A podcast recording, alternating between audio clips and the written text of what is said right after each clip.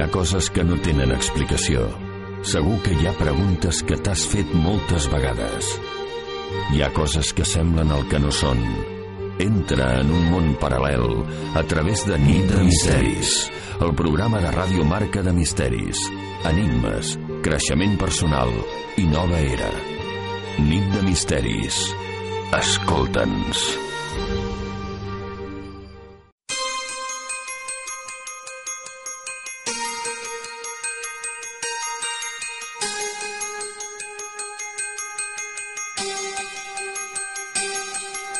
Nit de Misteris, amb Alfonso Trinidad.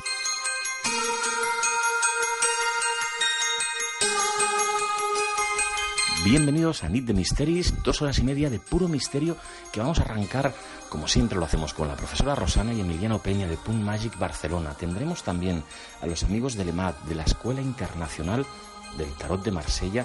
Hoy nos siguen dando esas fantásticas clases, esos cursos de tarot, de los arcanos, de los principales arcanos de la baraja del tarot. También Claudia Boschi, nuestra particular Wellness and Life Coach, nos seguirá hablando de esos consejos del día a día para superar eh, temas físicos, temas mentales, temas espirituales y temas emocionales.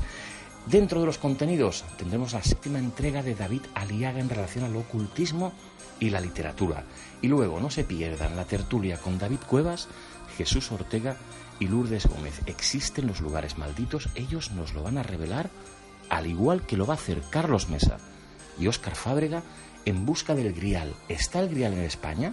Ellos nos contestarán a esa pregunta y terminaremos, como siempre, con las noticias increíbles, insólitas que nos trae cada semana Alex Muniente. Ya lo sabéis, dos horas y media de puro misterio y pura vida, que arrancan ya.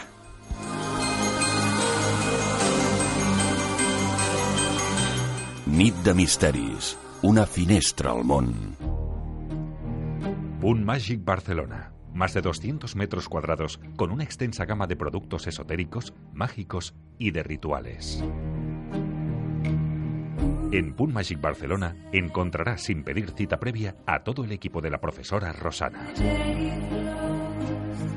Punt Magic Barcelona en Gran Vía de les Corts Catalanas 515, línea de metro 1, Parada Urgell. Si quiere una visita personal con la profesora Rosana, llame al teléfono 93 424 4411, 93 424 4411 y en los próximos días le atenderá personalmente. Y si lo prefiere ahora mismo y las 24 horas, puede hacer su consulta llamando al 806 51 41 56. 806 51 41 56. 1,21 euros red fija y 1,57 euros red móvil, impuestos incluidos, mayores de 18 años.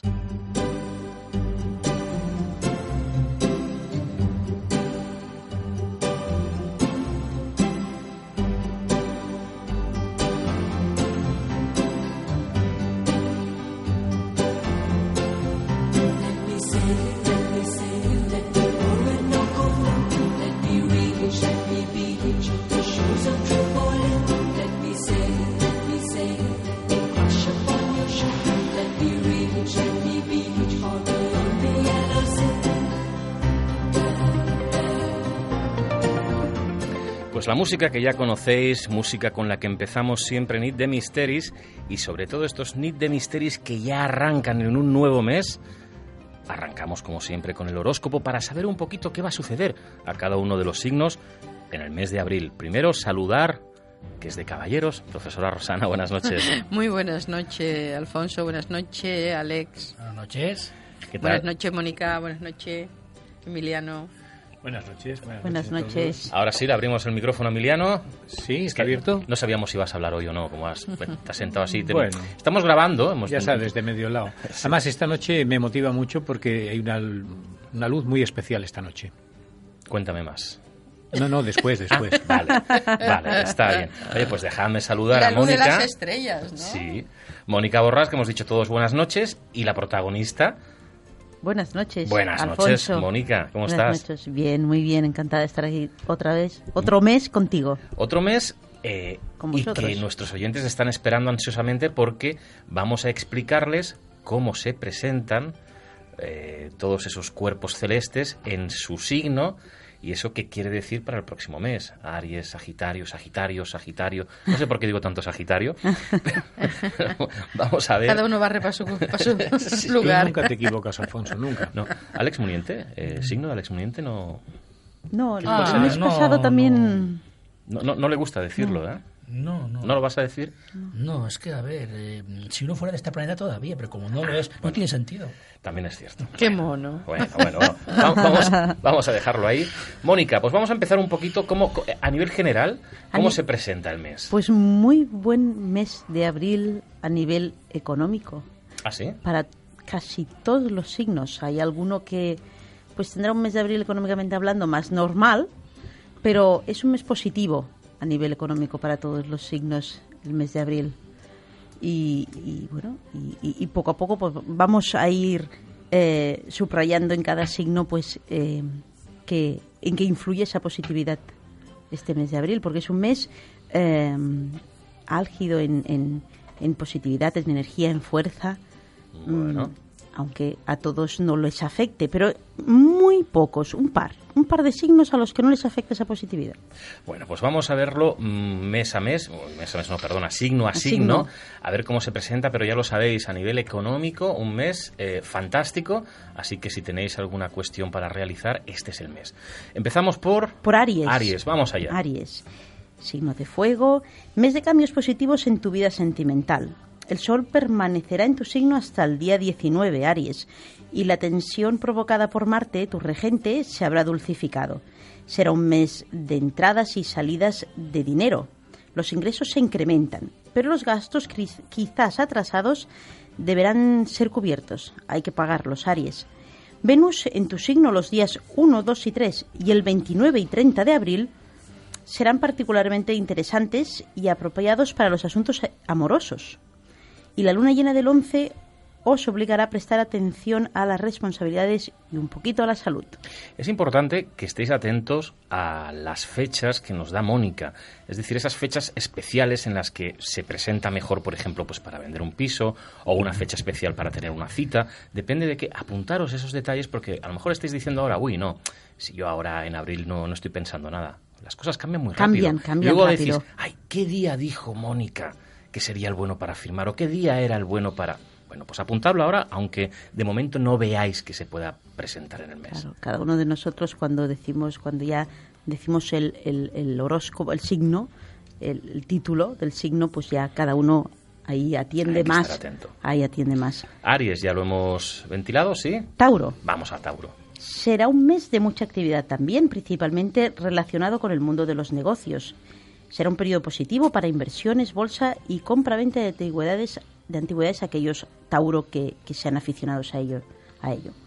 Buenos resultados también a nivel económico, a- profesional, eh, para las relaciones. eh, Tauro pues tendrá un excelente mes, principalmente, principalmente en los primeros días y podría tener conquistas o flechazos que podrían destacar eh, en, este, en este mes y a lo largo del año. Igualmente románticas serán las relaciones de pareja para los tauros. Y, si os lo proponéis, Tauro, podréis recobrar todo aquel esplendor que teníais en, en vuestra vida de, de pareja. Para los que tenéis, eh, atención, mm, cuando has dicho fechas, para los que tenéis propiedades, Tauro, y que lleváis tiempo que estáis ahí peleando y no vendéis, eh, aprovechad la lunación del día 26 y los 10 días siguientes, porque habrá que dedicarse plenamente a ello y hay que darle un empuje publicitario, un, un auge a esa, a esa propiedad, porque buena, buen, buenas fechas para, para la venta. ¿De qué días a qué días sería? Más Sería o menos. del, a partir del 26 y los 10 los 10 posteriores. O sea, que ya lo sabéis, a partir del 26 de abril, aquellos que estéis pendientes de vender una propiedad, de cerrar un negocio relacionado eh, con los pisos y demás, a partir del día 26 tenéis 10 días por delante que son muy positivos, así que si podéis aprovechar y cambiar fechas si hay que hacerlo, seguramente los astros os ayudarán. Claro que sí. Para Géminis, pues también es un mes de gran actividad a nivel profesional. Destaca la conexión con personas que pueden aportar idea- ideas innovadoras. E incluso también puede ser tú mismo quien caigas en la cuenta de aportar mm, algo necesario para dar un cariz diferente o nuevo a la actividad profesional que estáis desarrollando. Mes plácido en las relaciones conyugales.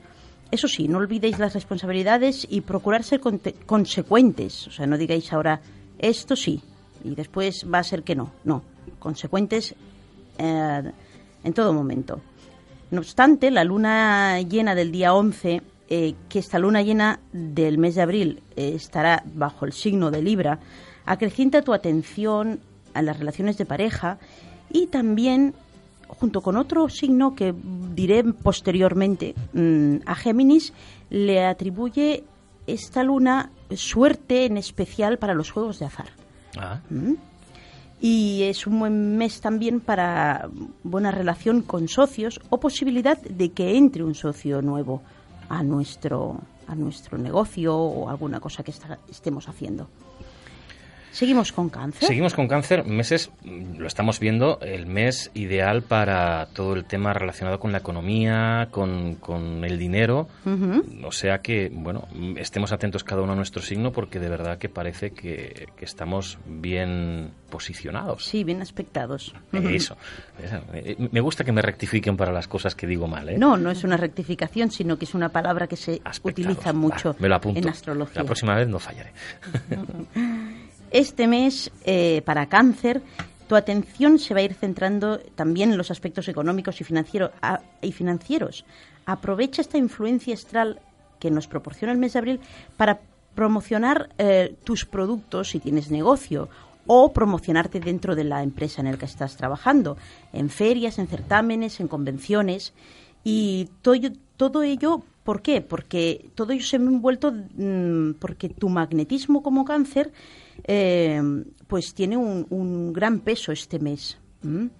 Tiene un gran peso. También eh, es aprovechable y, óptimo para que lo aproveches para conquistar a nivel de, pareja.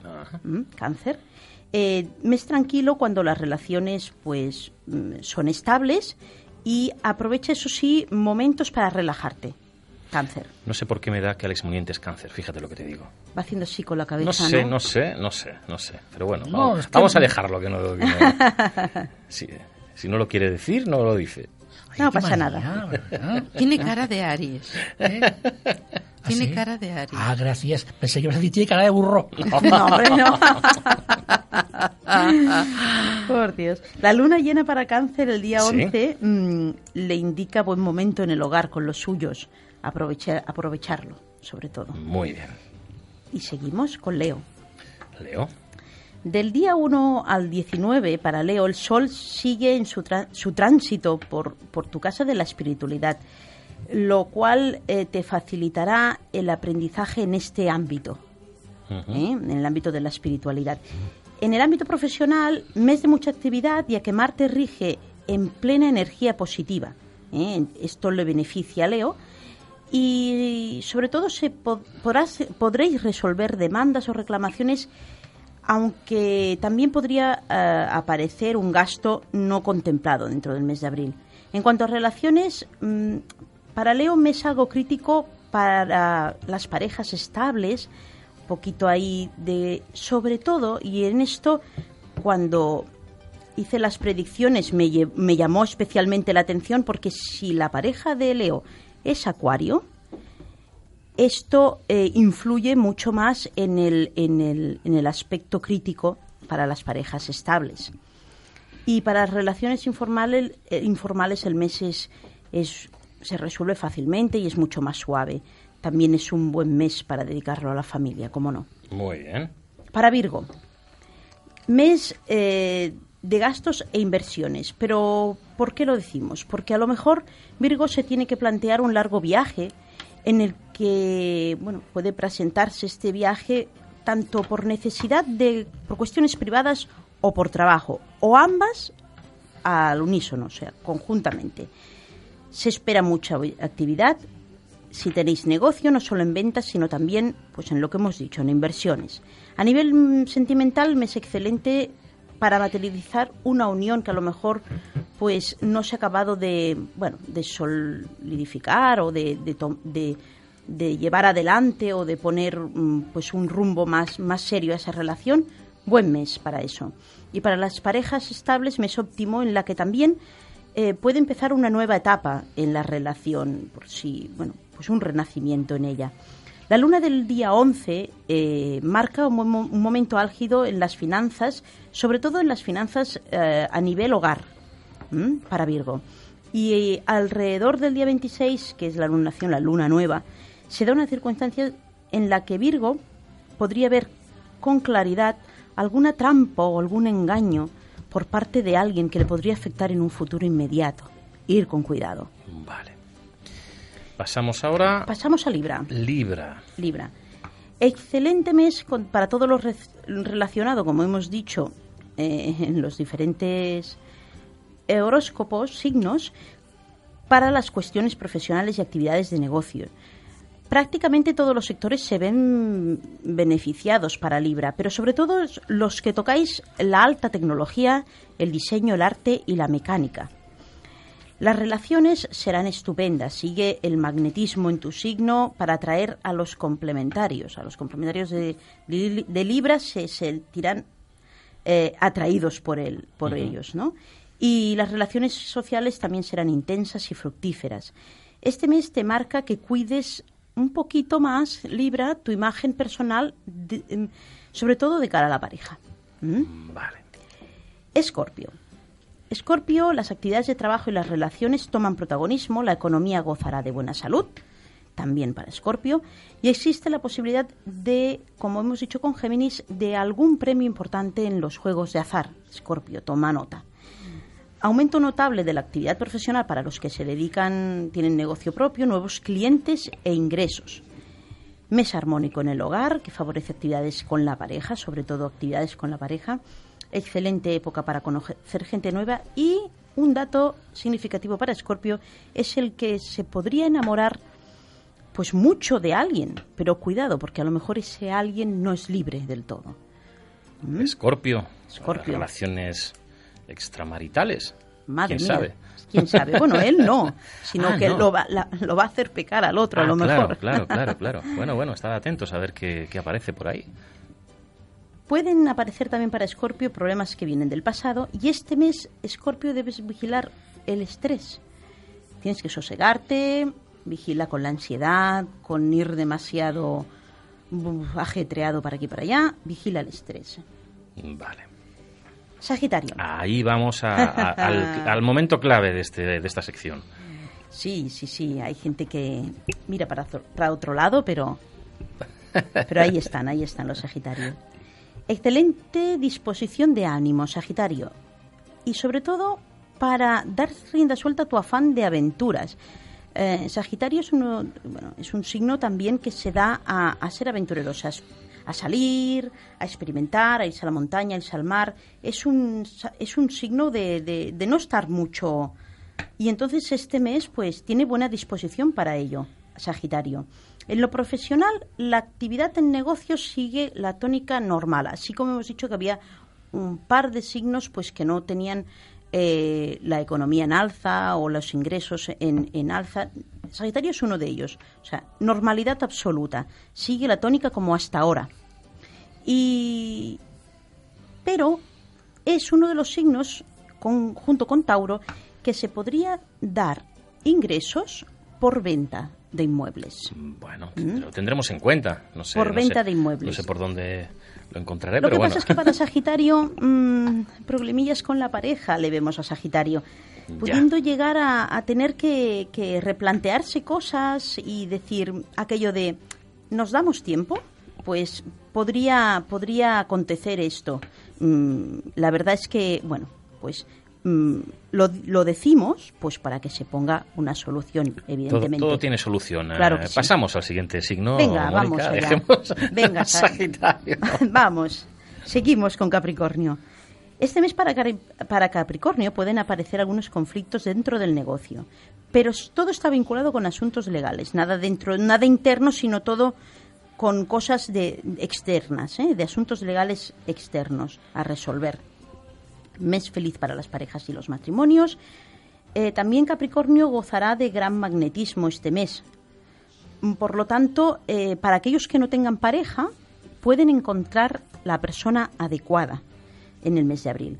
Este mes Capricornio te aportará energía, ¿eh? abril le aportará energía y favorecerá esto pues su personalidad, su carácter, el magnetismo del, el magnetismo del que hemos hablado antes y esto le permitirá ver las cosas con mayor claridad y facilidad. Y también lo, le favorecerá la resolución de algún problema familiar que se podrá mm, dar este mes de abril. Seguimos con Acuario. Para Acuario, el mejor momento económico de este mes será del periodo del 4 al 28 de abril. Pero, cuidado, eh, ser o sea, mm, es un buen momento económico, pero ser precavido porque a los acuarios a veces mm, se nos, y lo digo en primera persona porque se nos, nos liamos las la manta a la cabeza, y del 22 al 30 podemos tener, a consecuencia de esos ingresos que hemos tenido, pues algún gasto eh, superfluo, inesperado, de aquellos que a lo mejor pues no teníamos contado, no, no contábamos con ellos, vaya. En lo profesional, cambio notable en todo lo que concierne a negocios. Incremento también de movimiento y de ingresos dentro del negocio. Buena armonía en el hogar con la pareja. Es uno de los signos que con la pareja pues va a tener mayor entendimiento y una palabra que he, puesto, he apuntado porque eh, es una bonita palabra, cariño. La luna llena del día 11 pues también a Acuario le aporta más entendimiento intelectual, espiritual y también a nivel de pareja eso le ayudará a, tener más romanticismo. Y seguimos con Piscis. Acuario, que sepas que es con el signo que más cara de póker ha puesto Alex Muniente. Yo, mm, si hay que hacer apuestas luego, ya veremos, ¿eh? Bueno, pues entonces nos damos del, del bracito. Sí. Dice que estamos pegados al otro, qué cosas. Bueno, Luego lo hablamos, que a él no le gusta decir estas cosas, luego lo hablamos. Vamos a por el último, Piscis. Eh, se recupera bastante la actividad a nivel profesional para Piscis. Aprovecha sobre todo para amplificar nuevos productos o negocios. Dado que es un mes donde tu intuición será fuerte, ya Piscis tiene una intuición nata, entonces esa intuición llévala pues a tu terreno profesional y hazle caso a la intuición esta, que será fuerte. En el hogar, en el hogar puede haber algún distanciamiento y falta de comunicación, pero mm, tan solo es cuestión de hablar sinceramente y con calma y todo se arregla. Y en la luna nueva del día 26, mm, a Piscis, eh, eh, a destacar más, le trae decaimiento y haciendo que todo vaya más lento. Para él todo lo verá como más más lento, más, todo lo que tenga proyectado, pues pensará que nunca llega. Le trae un poquito de abatimiento moral ¿eh? para Piscis, que no se alarme porque veremos que seguro que en mayo se le va a solucionar todo esto. Y buen momento también para el diálogo con la familia. Diálogo con la familia para Piscis. Eh, tenemos esa predicción astrológica de los 12 signos para el mes de abril a final de abril, principios de mayo, tendremos la predicción para mayo, obviamente. Y tendremos también el, la, posibilidad... Jornada, bueno, perdón, perdón. No, en, en en Barcelona, en Gran Vía 515, tendremos la jornada de puertas abiertas el 23 de abril. Es domingo, pero tendremos abierto todo el día. Ah. Y allí pues tendremos nuestras terapias de las cuales nos, ustedes eh, podrán compartir pues un momentito gratuito con aquellas terapias que aún no conocíais o que ya conocíais a lo mejor hace tiempo que no, no tenéis contacto con ellas otra vez, pues tendremos pues eh, la celebración del Día de San Jordi que es tan bonito en Barcelona y los libros, la rosa y el, y el y el compañerismo y el amor ¿no? que, tanto tenemos allí. Seguro que sí, es un día especialmente indicado para acudir a Pum Magic Barcelona, un día de fiesta. Antes de eso, ya lo sabéis, llamarles al 93 424 4411, 93 424 4411. Os informarán de todos los talleres, de todos los cursos, y sobre todo consultas. En cualquier momento que queréis hacer una consulta, podéis acudir allí. Si podéis llamar antes, mejor para reservar, pero si tenéis un momento de necesidad y queréis saber algo, llegáis allí, que siempre habrá un profesional disponible. Un montón de cosas y de actividades pendientes Rosana Emiliano, que mañana las comentaremos al detalle, si os parece. Por supuesto, es que aquí estaremos para revelar lo que sea necesario. 93. Incluso, diremos eh, cuál es el signo astrológico de nuestro amigo. el misterio, el misterio desvelado. Permanece hasta mañana. mañana hablaremos. Recordar la dirección de Pum Magic Barcelona, Gran Vía de las Corts Catalanas 515. Si os pasáis y decís que venís de Nit de Misteris, seguro que os atenderán y os cuidarán fantásticamente bien. Mónica, como siempre, un placer. Muchas gracias. Un placer, Alfonso. Gracias por invitarme. Rosana, Emiliano. Buenas noches y mañana que seáis felices. Muy buenas noches.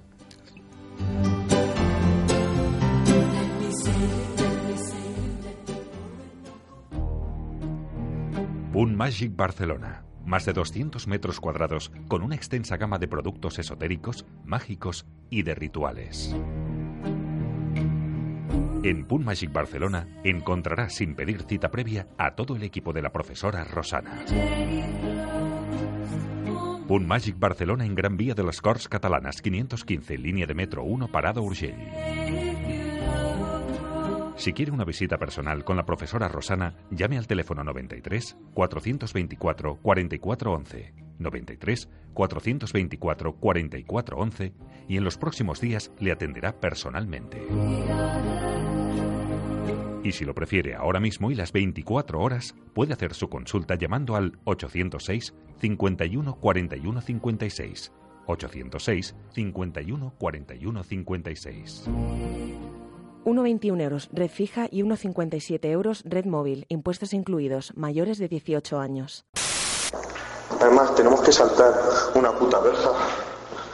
La verdad es que pienso en pasar, hacer esto rápido. ¡Cago en la vida! ¿Qué? Por que he visto una puta sombra, David. Por la escalera. He visto cómo subir a una sombra, te lo juro por mi vida. Espérate, espérate, que me tiemblan las piernas, tío, que he visto la madre que me parió, he visto una puta sombra de, de, de, de, no lo sé, tío, parecía un tío ahí subir. Joder. Y aquí no hay nadie, tío. O sea, es que es imposible, esa sombra es imposible que la haya podido hacer algo, tío. Saca fotos saltar. Además es que subía para arriba, tío. Mira que para que me tiemble a mí el pulso, David. Vámonos, tío, vámonos, vámonos de aquí. Vámonos de aquí, tío. Ya me he puesto. Si aquí psicofonía o lo que quieras, pero ver una puta sombra me. Joder, chaval, vámonos de aquí. ¿Cómo le voy a hacer una foto si ha sido así, subir una sombra a la escalera, tío? ¿Cómo coño le voy a hacer una, una puta foto? David, no estoy gilipollas. Una sombra subir para arriba a la escalera es imposible, un reflejo así es imposible. Parecía un tío. Unos coños, David. Vámonos, tío. Que estoy nervioso ya. Estoy incómodo.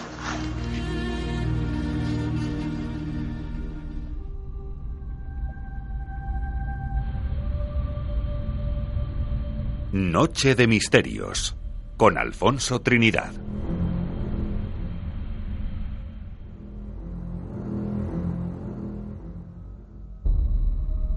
Lo que acaban de escuchar es un testimonio real de alguien justo cuando está viviendo una experiencia extraña, cuando está viendo algo que no debería estar ahí, que no debería existir y que sus cinco sentidos le dicen que no tendría que existir. Y se lo estaba diciendo a alguien que es muy crítico con estas cosas. Se lo estaba diciendo a alguien que investiga esta, esta temática desde un punto de vista escéptico. David Cuevas, buenas noches. Buenas noches, Alfonso. ¿Qué hemos escuchado? Pues hemos escuchado eh, lo que sucede justo cuando alguien se topa, como bien has dicho en la introducción, con algo que no debía estar ahí. Eh, esta persona es de mi entera confianza, está eh, fuera de todo lo que tiene que ver con la indagación e investigación de estas cuestiones.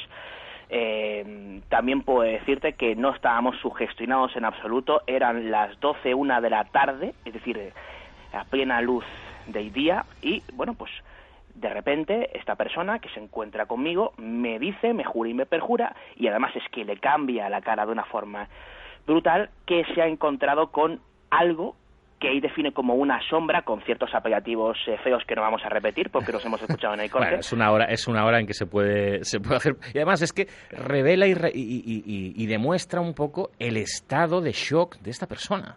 Absolutamente. Nos encontrábamos en el antiguo sanatorio de tuberculosos de Sierra Espuña, eh, que se encuentra eh, en, más concretamente en Murcia, pertenece a la pedanía del Berro, dentro del término municipal de Álama de, Murcia, y es un lugar donde pues se socorría a enfermos tanto de tuberculosis como de lepra entre 1917 y 1962.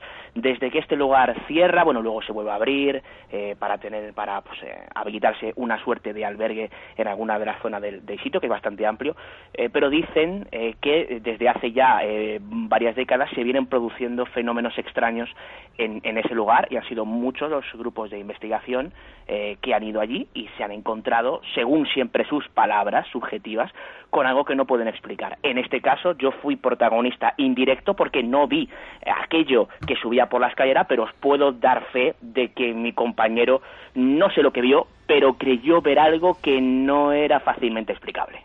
Lugares donde se dan esas circunstancias, cuestiones que aparentemente no deberían suceder. Lourdes Gómez, buenas noches. Buenas noches, Alfonso. Buenas noches, compañeros. Pues eh, desde tu punto de vista supongo que también impactada por las declaraciones de ese testimonio, ¿no? Eh, supongo que tú también te habrás encontrado con esos sitios, con esos lugares que aparentemente están malditos. Bueno, Alfonso, yo creo que existen lugares eh, marcados por experiencias negativas. Creo que es un pozo que queda allí y que es detestable pues por determinadas personas en condiciones muy concretas. Es decir, creo eh, que es peligroso fomentar eh, la creencia de que existen lugares malditos eh, como si fueran una especie de parque de atracciones de, lo paranormal o, o, de, o de que en estos espacios ocurre multitud de, de, experiencias insólitas, ¿no? ¿Por qué? Bueno, pues porque por un lado pienso que aunque es lo que muchas veces reclama el interesado en el misterio, ¿no? Ese turismo del miedo, de la experimentación, y esto no es casualidad, porque ya existen estudios de que en estas épocas en las que la sociedad pues vive em, inestabilidad política, económica, la gente recurre muchísimo más eh, a este tipo de temáticas, ¿no? Hay un repunte importante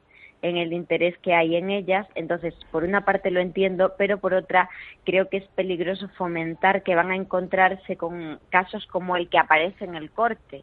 Esto no es una norma, muchas veces es peligroso, como comentaremos ahora, y por lo tanto, aunque sí que creo que existen lugares negativos por las cosas que han ocurrido, no creo que sea para tanto como está eh, extendido socialmente. Sí que me he encontrado con sitios y bueno, a continuación comentaremos. Antes de, seguir, sí que me gustaría que me dieras el dato, es decir, si tuvieras que decir un lugar que realmente te hubiera impactado, el, nombre de un pueblo, una casa, un lugar, ¿cuál darías? Puerto Urraco. Puerto Urraco, luego nos, luego nos cuentas. Jesús Ortega, buenas noches. ¿Qué tal? Muy buenas noches. Pues el tercero en discordia, Jesús Ortega. Yo no sé si usted, caballero, también ha estado en algún lugar que haya dicho, caramba. Pues sí, efectivamente, yo al igual que, el resto de compañeros también he estado en alguno de esos eh, míticos lugares considerados malditos y además, precisamente en uno de ellos he sido preso en varias ocasiones de lo que, a mi parecer, evidentemente ha sido la sugestión. Este lugar eh, es la finca La Quéjola, ¿no? que es el eh, punto álgido, el, el, punto caliente donde suele aparecerse o donde suele aparecer la denominada como luz del Pardal, una luz popular que se enmarca esta finca entre los pueblos de San Pedro y Casos de Lázaro, en la provincia de Albacete. Y como digo, no sé si lugar maldito o no, ahora debatiremos y analizaremos, analizaremos qué es exactamente un lugar maldito, pero sí que son muchos los testimonios, eh, algunos, pues la verdad, bastante terroríficos o por lo menos impactantes, y yo mismo, como digo, he sido preso en varias ocasiones de la sugestión en ese lugar. Sugestiones o espíritus o fenómenos paranormales. Eh, Queda mucho por debatir al respecto, así que em, nos iremos a, Extremadura, nos iremos a Murcia y nos iremos a Albacete. Pondremos esos tres lugares como ejemplo de lo que algunos denominarían lugares malditos o otros simplemente lo achacarían a la sugestión. A mí me gustaría que David desarrollara un poquito más lo que nos ha explicado en relación a ese corte, a ese lugar y cosas que se supone que sucedían allí. Bueno, vamos a ver. Eh, tal y como explicaba, esto sucede en un sitio muy específico, un sitio que eh, pues está marcado eh, por el misterio para muchas personas, como ese, ya decíamos, el antiguo sanatorio de tuberculosos de, de Sierra Espuña, que está enmarcado en lo que es la, la comunidad de, de, Murcia. Y es un lugar, bueno, pues que mm, su historia poco tiene que ver con el, con el misterio, el típico lugar que se abre o se empieza a construir en 1913, en el último trimestre más concretamente, y que permanece abierto pues desde unos años después, eh, digamos que eh, prácticamente no fue hasta 1934 cuando se termina por, por completo por una serie de cuestiones eh, en las que tampoco vamos a entrar porque no, no, no nos incumbe lo que respecta al, al misterio, pero que estuvo durante muchos años de servicio con hasta 50 empleados, se dice que incluso llegó a haber hasta 200 camas atendiendo mm, pues a personas con problemas de tuberculosis, de lepra e incluso también a, a personas eh, con alguna dolencia de lo que era el extrarradio. ¿no? Bueno, pues finalmente este sitio termina cerrando no por ningún hecho luctuoso ni nada parecido, simplemente pues por porque eh, en este caso se decide que no es lo suficientemente eh, rentable como para mantenerse abierto debido bueno pues a eh, las eh, curas que se fueron eh, realizando y descubriendo para poder combatir la tuberculosis no bueno pues finalmente esto este edificio cierra vuelve a reabrirse para convertirse en parte en albergue hasta que pues se echa un cierre definitivo a mediados de la década de los 90 esa es la historia del edificio y pues como decíamos posteriormente varias personas dicen haberse encontrado con sucesos extraños, se dicen haber grabado diversas psicofonías en el, en el lugar y son muchos los grupos, los autodenominados grupos de investigación, los que eh, han ido allí y en numerosas ocasiones se han encontrado con, eh, según su testimonio, cosas eh, sin aparente explicación, algunos de los cuales pues acentuando sus encuentros con esa misteriosa sombra que, quién sabe, eh, pudo eh, ser avistada por la persona que me, que me acompañaba. ¿no? Has comentado algo, David, eh, en la entrada. A mí me gustaría que, Lourdes primero y quizá después Jesús, y cuando queráis ya intervenir sin problemas, lo rebatiera o, bueno, o lo defendiera. tú has comentado, ¿no? En, cierta medida dices, bueno, es que es, es, alguien de mi plena confianza, oye, y dice que lo vio y es que lo vio. Jesús hablaba de su gestión y Lourdes hablaba casi como que, que, hay todo un circo montado alrededor de todo esto. Yo no sé, Lourdes, qué opinas de lo que está contando David y de la credibilidad o no del testimonio.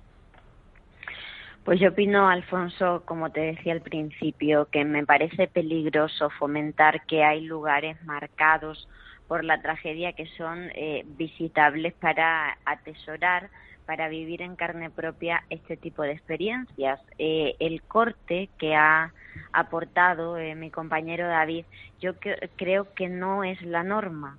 Creo que cuando se va a un lugar no es normal eh, experimentar fenómenos con tanta asiduidad como podría sugerir escuchar un audio así y más aún después de la historia no terrible que nos acaba de, relatar David. Claro, pero, se ha dado se ha dado, pero no creo que, que toda la gente que vaya pueda vivir eso. Y si lo vive, creo que en gran medida eh, hay una marcada sugestión porque ya saben al lugar al que van a ir. En este caso, David ha dicho que es una persona que no tiene nada que ver uh, con estas temáticas eh, y, y, eso, pues es para mí, que diría Miguel Pedrero, ¿no? Otra marca de veracidad. Pero desde luego, eh, en líneas generales, como digo, mi opinión es que esto es peligroso fomentarlo, ¿vale? Entonces, yo creo que la labor que hacen determinados grupos de investigación puede estar bien, pero hay otros que ayudan a este turismo de experimentar lo paranormal, que ha habido ocasiones, Alfonso, en el que hay personas que han sufrido accidentes físicos, que se han caído en determinados lugares que no están habilitados pues para, para que entre la gente, no están preparados y incluso personas que bueno pues que psicológicamente se han podido ver afectadas eh, e involucradas en de determinadas creencias que se pueden tornar extremas después de, digamos, eh, enfocar su vida a este tipo de asuntos más allá de lo anecdótico. Jesús. No, a mí me llama la atención precisamente lo que comenta David. En primer lugar, me gustaría lanzarle una pregunta y es dicen que no iban sugestionados de ninguna manera, pero me llama la atención qué hacían entonces en ese lugar. O sea, no es un lugar al que se llegue de cualquier modo. Pues mira, te respondo muy rápido, Jesús. Eh, es cierto que este lugar tiene una historia, ¿de acuerdo? Nosotros sí que te voy a reconocer que teníamos cierto miedo, pero no miedo por lo que se cuenta sobre el lugar, sino miedo a que nos pillasen las personas que estaban vigilando el mismo, con lo cual nosotros estábamos viendo aquello eh, en una visita que podríamos denominar casi que express durante una hora recorriendo los pasillos, haciendo alguna que otra foto, pero en, un ambiente eh, bastante desenfadado, Jesús. Es decir, no, nosotros no pensamos que en ningún momento se fuera a manifestar algo extraño. Fuimos con la idea de que allí hay gente que dice que pasa cosas, pero claro, y fuimos eh, a plena luz del día, con lo cual esa sugestión que la noche nos puede brindar estaba a priori descartada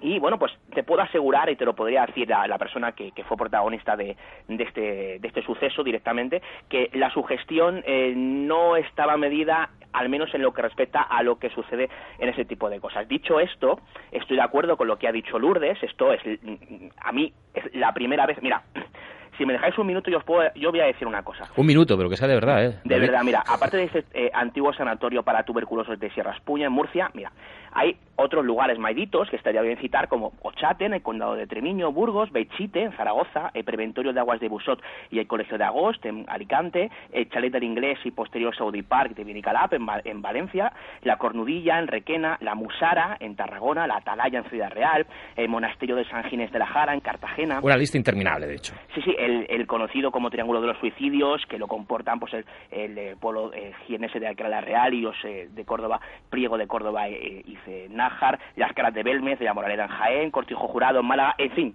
son montones de ellos. Yo os puedo decir que he estado en todos y cada uno de ellos y en otros tantos más que no, no voy a citar porque si no la lista efectivamente sería te, interminable. Te comes el minuto que habías pedido. Lo, lo único que quiero matizar es que he estado en todos y cada uno de ellos pasando noches enteras y yo jamás he visto nada que se pueda catalogar de maldito. Ahora, eso no quita para que cuando me han acompañado ciertas personas a esas visitas digan haber visto o sentido algo. Y yo lo que puedo decir es que mmm, esas personas que eran de mi confianza en ese momento no tenían por qué hacer ningún teatro ni ningún circo. Ahora bien, tal y como decía Lourdes, no es la norma. Son casos hiper aislados, bueno, es tanto que, como que yo nunca me he encontrado con nada. Claro, David, de hecho, es que si fuera la norma, estaríamos entrando ya dentro de la, de la constatación y la posible comprobación científica, que es lo que no tiene el fenómeno paranormal. Sí, es, es para decir, muchos que es es la norma, ¿eh, Alfonso? Es que ahí Lourdes hacía una buena apunte. Es que para muchos, cuando se habla de lugares malditos, es ve a este lugar que está maldito y seguro que te pasa algo. Y claro, a veces... Alfonso, no olvidemos, perdona David que te interrumpa, sí. eh, el periodismo televisivo, eh, pseudo periodismo, pseudo investigación televisiva que se está realizando en muchos espacios siguiendo modelos americanos eh, tipo cazafantasmas o búsqueda de lo paranormal donde todos y en cada uno de los lugares ocurren cosas. Es igual que yo habéis visto en las redes sociales grupos de investigación que están constantemente subiendo fotos, vídeos de cosas que les han pasado y lo siento pero tenemos que luchar contra eso. Es sí, que Lourdes, no es así. pero ¿y si les ha pasado?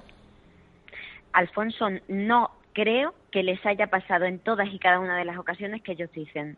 Lo siento, pero no me lo creo. Porque ahí tienes una muestra de lo que te acaba de decir David. Ha estado en todos los sitios y eso no es la norma ni muchísimo menos. Podríamos hablar entonces, eh, según algunos eh, parapsicólogos, investigadores, periodistas, que a lo mejor es la persona en este caso puede ser tanto la sugestión como ya algo más relacionado con poderes mentales, vamos a llamarlo así. Es la persona la que genera que se produzca ese fenómeno. Eso me gustaría que lo debatiéramos más tarde, pero eh, Jesús, me gustaría que también tú nos explicaras un poquito ese lugar, qué es lo que sucede y qué es lo que, qué es lo que te, te, te provocó la sensación de que tú creíste estar sugestionado. Pues como adelantábamos hace unos minutos, el, lugar que yo he elegido o he seleccionado, por decirlo de alguna manera, es el conocido o es famoso precisamente por ser el lugar donde se aparece la conocida como luz del pardal, un fenómeno que se remontaría nada más y nada menos que más de 100 años atrás, más de 100 años atrás en el tiempo desde que vienen refiriéndose pues precisamente este tipo de apariciones. La luz del pardal eh, y esto daría también para un debate que, entiendo que no es el momento, pero bueno, eh, la catalogaríamos o la meteríamos dentro del saco de luces populares, aunque como digo, bien podría dar para un debate de si se trata de un fenómeno ufológico, un fenómeno paranormal, un fenómeno vete a saber de qué tipo. Pero bueno, se viene relacionando, como digo, desde hace mucho tiempo, precisamente porque los días en los que puede verse esta luz o los días idóneos para verla es precisamente la noche, eh, la noche de Santos, ¿no? Entre el 31 de octubre y el 1 de noviembre de cada año, pues dicen que esta luz es más propensa a aparecer, por lo que viene relacionándose, como digo, desde hace muchísimo tiempo precisamente con una luz de difuntos, una luz mala, una luz del diablo, la, la categoría o la definición depende mucho del lugar en el que nos encontremos este tipo de fenómenos. Pero como digo, en este caso, eh, focalizada o centralizada entre los pueblos de San Pedro y Casas de Lázaro, en la provincia de Albacete, comúnmente se ha asociado a, luz de difuntos, precisamente por aparecerse en estas fechas que señalábamos. Son muchos los testimonios, yo he recogido algunos, tengo constancia de que David Cuevas, por ejemplo, el compañero David, pues ha recogido también muchos de ellos. Pero básicamente... ¿Os parece, eh, Jesús, te parece si escuchamos un audio donde podemos escuchar la reacción de algunos sí, si te parece, te, pongo brevemente en contexto para, para que escuchemos ese audio. Ese audio se produce precisamente en uno de los encuentros que durante mucho tiempo se realizaron precisamente en, en estos pueblos, en San Pedro concretamente, y un grupo de aficionados, de interesados y de amigos, pues lo que hacíamos era la madrugada del 31 de octubre al 1 de noviembre, nos trasladábamos a un sitio de manera un poco clandestina, por decirlo de alguna manera, un sitio cercano a la finca sin entrar de lleno en, la parte privada de la finca, precisamente con la esperanza de ver esa luz. Y precisamente en uno de esos encuentros, no recuerdo si el año 2012 concretamente, eh, David lo puede confirmar, creo que 2012, ¿verdad David? Eh, sí, quiero recordar que sí que fue ese año. Pues precisamente en uno de esos encuentros hubo un momento álgido en el que algo parecía moverse en el cielo y evidentemente pues muchos de los que allí estábamos creímos ver eh, la famosa luz del pardal o algo que se asemejaba y no solo eso, sino que algunos compañeros, yo me quedé a medio camino, las circunstancias son para, para otro tema, pero salimos corriendo incluso detrás de, esa luz pensando que habíamos visto la famosa luz del pardal. Vamos a escuchar ese audio para que eh, nuestros oyentes se pongan en situación. ¿Quién la ha visto? Porque, madre mía. ¿Tú has visto algo, María? Mírala, mírala ahí enfrente. No, lo he visto cuando lo han empezado a decir ellos. Ahí enfrente. Parece como si fuera como un cigarro. Se ven perfectamente dos lucecitas, perfectamente. O, dos luces. Resplandor. un de cigarro rojo. ¿Lo ves? Mm, ahora no. No, ahora no, ahora es que te He visto como una especie de... Mira, se ha visto. ¿Ahora ha subido? Sí, ¿Ahora derecha? Sube, sí, sí, ¿Derecha izquierda? pero tienes cámara... Está subiendo, subiendo, subiendo. Pero tienes cámara de, de vídeo o algo así para... Mira, mira, mira. ¡Oh, oh, oh! Mira cómo sube. Mira. Pero si es que parece como si se moviera... Como si se moviera para acá. Joder, joder, qué cosa fuerte. tío, por fin. Mira, se, está manteniendo a cierta distancia. Lo mejor es no, no iluminarlo con luces. No, claro, porque. Apagad luz, que si no, no se ve. Si lleva, ahora, lleva ahora, un color rojo o anaranjado en el centro, luces verdes laterales. Y está siguiendo la línea el cinturón de Orión. Sí, sí, el cinturón de Orión siguiendo la línea pero que ha subido, la primera vez que la hemos visto subió unos 30 Sí, sí, muchísimo, muchísimo. Sí. Más o menos. Mira, mira, cómo brilla. Ha brillado muchísimo más que Venus, como ahora está brillando un montón. No lleves prismático nadie, leche que, que pueda Joder. Es que parece como si Mira, ahora, ahora, ahora se ve fuerte. Míralo, míralo, míralo cómo se mueve. ¿Ves cómo son? Fíjate, fíjate, madre mía. Míralo, míralo. Míralo, ahora un montón de brillo, un montón de brillo. Yo veo, parece que hay por lo menos dos focos. Hay tres, yo creo que hay tres. O tres focos. Como si hubiera varios que Ay, por favor, por favor. ¿Cómo está el camino? Vamos a intentar acercarnos un poco más. Venga. O sea, que corre, se corre, ¿eh? Venga.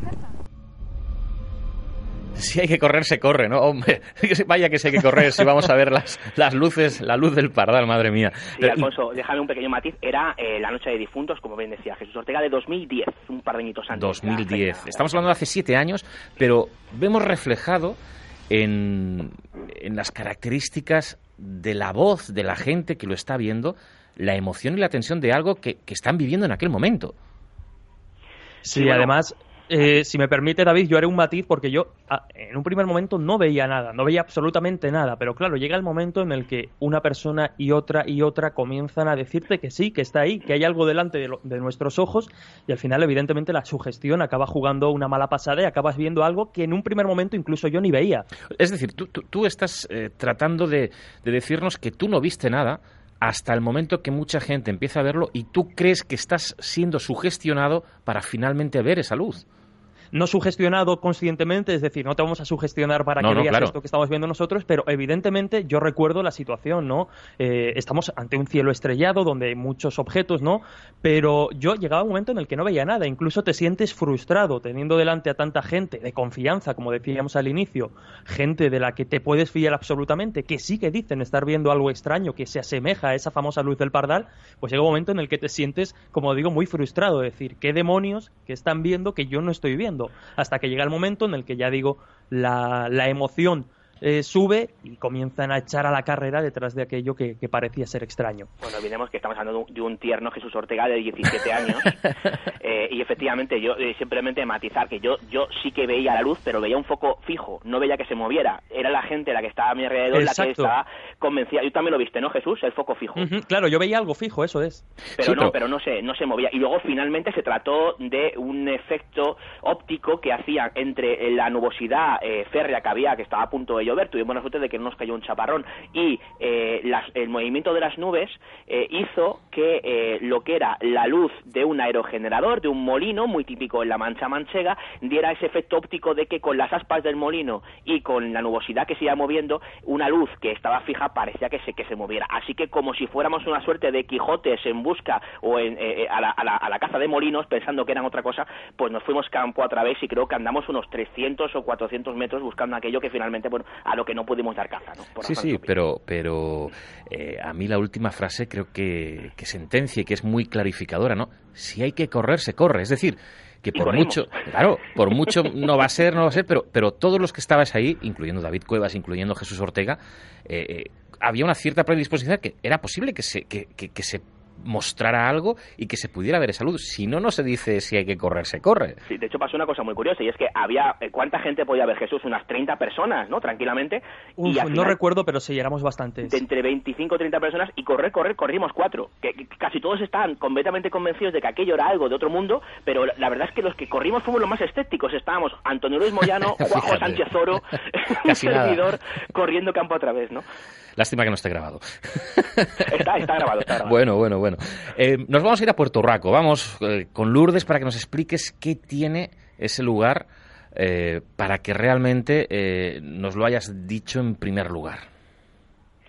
Pues Alfonso es un lugar tristemente célebre desde el 26 de agosto de 1990 porque allí se cometió pues uno de los crímenes que más impresionó eh, a la opinión pública española y que todavía sigue latente, muy latente, en la crónica negra de nuestro país. Eh, ocurrió eh, aquella madrugada que los hermanos Emilio y Antonio Izquierdo asesinaron a sangre fría, dispararon a nueve personas, hiriendo de gravedad a, a otras doce, a una docena de vecinos que estaban aquella noche, tanto personas que residían todo el año en el pueblo como incluso veraneantes que acababan de llegar y como digo eh, se saldó aquella locura con nueve fallecidos, varios de ellos miembros de la familia Cabanillas, que es con la que habían tenido confrontaciones, y entre ellos dos niñas de 13 y 14 años. Cierto, lamentable ese, ese suceso, sí.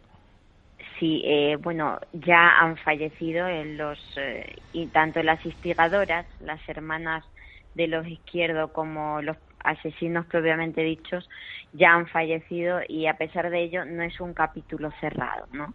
Em, yo me desplacé hasta Puerto Rico hace pocos años porque hice un reportaje, una entrevista con uno de los primeros guardias civiles que llegó allí para capturar a, los hermanos izquierdo cuando todavía estaban en busca y captura porque hasta unas horas después no, no fueron localizados, ¿no? Entonces, eh, como yo conozco, no sé si sí, por suerte, la verdad, porque es muy impactante escuchar como periodista este tipo de testimonios, conozco a, varios de los profesionales que estuvieron aquella noche dando caza a estos asesinos eh, y uno de ellos, el primero que llegó hasta allí, pues me concedió una entrevista bastante extensa sobre la experiencia y por este motivo yo me desplacé hasta Puerto Rico para tomar imágenes que ilustraran mi reportaje. Cuando yo llego allí, Alfonso, yo eh, voy a decir lo mismo que Jesús, evidentemente va sugestionada. Creo que todos en España hemos escuchado la palabra puerturraco y es siempre con connotaciones Sí. negativas. Algo que es una pena absoluta porque es una zona muy rica, muy bonita, de leyendas, eh, a nivel eh, de agricultura pues también y de ganadería, ¿no? Eh, una zona rural pero con mucho que ofrecer y sin embargo está completamente estigmatizada, por lo tanto yo ya iba sugestionada, pero tengo que decir que es el único lugar donde a mí me ha pasado algo eh, que realmente me ha impactado porque yo no suelo ser sensitiva, igual que existen otros compañeros que tienen sensaciones eh, cuando van a determinados lugares a mí no me suele pasar, pero en este caso yo desde que llego a Puerto Urraco, desde que entro en esa calle principal donde tuvo lugar eh, la tragedia y visito también el Camposanto, donde ah, como si fuera una especie de, memo- de memoria fotográfica, Alfonso, yo voy mirando hacia todos los lados que tengo a mi alrededor y me voy encontrando con la misma fecha en las lápidas todo eso hace que, pues que, que de alguna manera me sugestione y a mí me entra un dolor de cabeza terrible. Sufrí una jaqueca eh, increíble desde que entré en el pueblo hasta tal punto que ya me sentía muy débil y mal y nos tuvimos que ir. Eh, iba acompañada por mi familia y cuando salimos de Puerto Urraco, como por arte de magia, aquel dolor de cabeza me desapareció. Yo estaba completamente imbuida eh, de las sensaciones que me provocaba la historia que, que yo había conocido, ¿no? Eh, como digo, no creo que sea extraño porque todos asociamos Puerto Urraco con esto, pero me parece pues una pena, ¿no? Yo sé que es algo que no se puede cambiar porque todavía está muy reciente, pero me parece una pena que asociemos determinados lugares porque cuando es como ha dicho David, un lugar abandonado, pues mira, pero cuando se trata de todo un pueblo, en algunos casos de toda una comarca, pues realmente se sufre. Y no quisiera tampoco dejar de citar en el programa a las urdes. Las urdes no están malditas. Para mí las urdes, y he pasado bastante tiempo allí, Sí. son mágicas. Importante. Eh, eh, acabas de comentar un tema que yo creo que, que quedaría para, para hablar en otro programa, ¿no? La diferencia entre maldito y mágico. A veces se entremezclan las dos cosas. Pero a mí me gustaría que Jesús y David, eh, bueno, eh, opinaran en torno a lo que nos ha contado Lourdes, porque por un lado eh, nos decía, pues bueno, eso, ¿no? Que no es la norma, que estas cosas no suceden, que, que como Jesús también planteaba el tema de la sugestión, pero no deja de quedar claro algo, y es que todos vosotros, de alguna manera, ha tenido experiencias que no pueden explicar del todo en, según qué lugares. Bueno, eh, en mi caso, mm, yo mm, remarco que yo personalmente, particularmente, yo como David Cuevas no he tenido ninguna experiencia inexplicada en ninguno de estos lugares. Ahora bien, las personas que me han acompañado, algunos de ellos sí que han notado ciertas sensaciones, sí que han visto cosas que salen de la norma y bueno, el caso quizá eh, más paradigmático y más tremendo de que incluso conservo un, un audio es el que hemos escuchado hace un rato, ¿no? Eh, un, buen amigo que se encuentra con lo que él describe como una sombra subiendo una escalera hacia, hacia nosotros. Eh, coincido con lo que decían mis compañeros, el factor sugestión, sobre todo cuando es de noche, cuando estás embuido por el lugar, cuando vas con una linterna, y las linternas generan sombras de toda clase y condición, los eh, ruidos en la noche, digamos que se escuchan de una forma mucho más altiva, cualquier persona que pise una lata en una parte de un edificio ruinoso se va a escuchar el en, la otra, es decir, si no hay eh, un mínimo de condiciones eh, de control en lo que respecta a esas presuntas investigaciones que se hacen en estos lugares, difícilmente eh, se, van a poder obtener resultados significativos en tanto en cuanto esos significados sean eh, mínimamente, eh, bueno, pues lógicos, objetivos en cuanto a la forma en la que la investigación ha sido ha sido realizada. Pero, claro, mm, Jesús, Lourdes, eh, quizá Jesús y terminamos con Lourdes. Hablamos al final, lo achaquéis a la sugestión. Claro, la sugestión es difícilmente explicable también, es decir, estamos dando una explicación a algo que no la tiene mediante algo que tampoco puede ser a 100% explicado. Permíteme matiz, yo, yo no digo que todas y cada una de las cuestiones que se han visto en este tipo de lugares sean su gestión. Creo que la mayoría de ellas sí lo ha sido, pero yo abro la puerta a que haya historias o haya eh, encuentros que sean difícilmente explicables, vengan de donde vengan. Jesús. No, evidentemente eh, me posiciono un poco en este caso eh, en la opinión de David. Evidentemente sería muy arriesgado, sería muy osado intentar decir que todas las experiencias de tipo extraño o de tipo paranormal, por ponerle una etiqueta, que han tenido lugar o que han sido relatadas a lo largo de los tiempos en este tipo de lugares denominados malditos, de los que estamos hablando esta noche, explicar todo eso por su gestión, como digo, sería muy osado. Habría que analizar eh, experiencia por experiencia y en muchísimas de ellas estoy seguro que eh, faltarían datos y faltarían elementos para emitir un, un juicio certero y 100% eh, que cierre el asunto.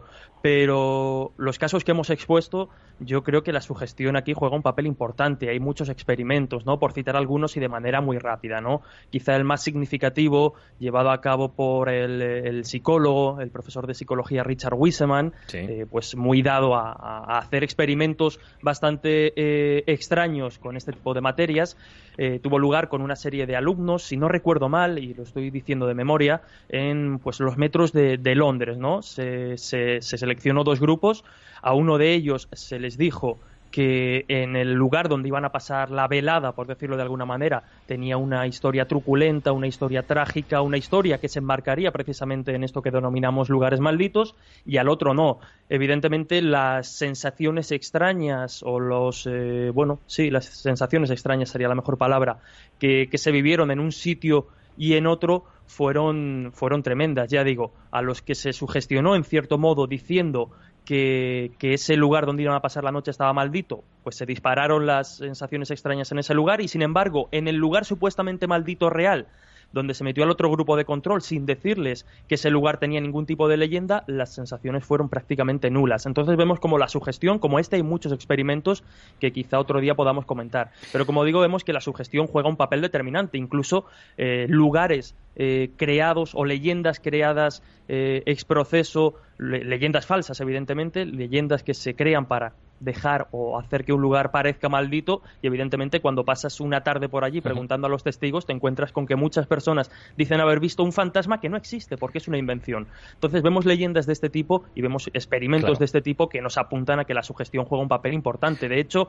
y por hacer un último matiz y volviendo al caso rápido, por favor, sí. con el con el que empezábamos al inicio, cuando decimos que no hay sugestión es mentira porque sí la hay. Hay sugestión por dos motivos. Iban a un lugar donde sabían que sucedían fenómenos extraños y estaban con el miedo de que alguien les descubriera y lo que ven es una figura antropomorfa, es decir, encaja también en el miedo previo que ellos llevaban de encontrarse con alguien por estar en un lugar en el que quizá no deberían estar. Bueno, que conste que, y te lo volvería a decir, te, lo digo yo para que no lo diga David, que David no lo vio, que fue su amigo. ¿eh? aquí habría mucho que debatir, pero como vamos más de tiempo, David, déjame, dejar paso a Lourdes. Sí, vamos a dejar paso a Lourdes porque tendremos tiempo en los demás programas de seguir debatiendo temas. Lourdes, ¿solo su gestión? A ver, simplemente en resumen decir que no solo hay sugestión, a veces ocurren cosas, pero que son casos aislados, no es la norma. Entonces, eh, que la gente, por favor, los oyentes tengan mucho cuidado porque visitar lugares abandonados considerados como malditos les puede reportar problemas tanto de caídas o, o este tipo de cosas, ¿no? Problemas físicos como psíquicos, ¿no? Que acaben muy obsesionados con la cuestión. Pero como decías, bueno, pues yo creo que en algunos casos cuando persigues algo corres el riesgo de encontrarlo. Pues si seguimos persiguiéndolo, seguro que encontraremos algo. Y me quedo con esa última frase que me da la sensación de que fue de David Cuevas, y si no, rectifícame, que si hay que correr, se corre detrás de las luces, detrás de los misterios y detrás de lo inexplicado. Sí, de hecho, si me permites 10 segundos, Alfonso, a mí me parece que hay ciertas afirmaciones muy osadas cuando dan por sentadas cosas de eh, personas a las que no se conoce, lugares que se desconocen y situaciones que se desconocen aún más, ¿no? Simplemente dejar eso ahí. Pues dejamos eso ahí, dejamos esos lugares malditos, lugares mágicos, lugares en donde han sucedido cosas que tienen difícil explicación. Su gestión o realmente algo que se escapa a la norma. Pues seguiremos debatiendo en otros programas. Un placer, Lourdes Gómez, muchas gracias. Gracias, buenas noches. Por cierto, felicidades por la eh, publicación. Ya está en todos los en todas las librerías y a través de creo que es biblioteca del misterio.es tu primer libro Las Urdes Frontera con lo desconocido. Muchas gracias, estoy muy contenta y invito a todos los oyentes a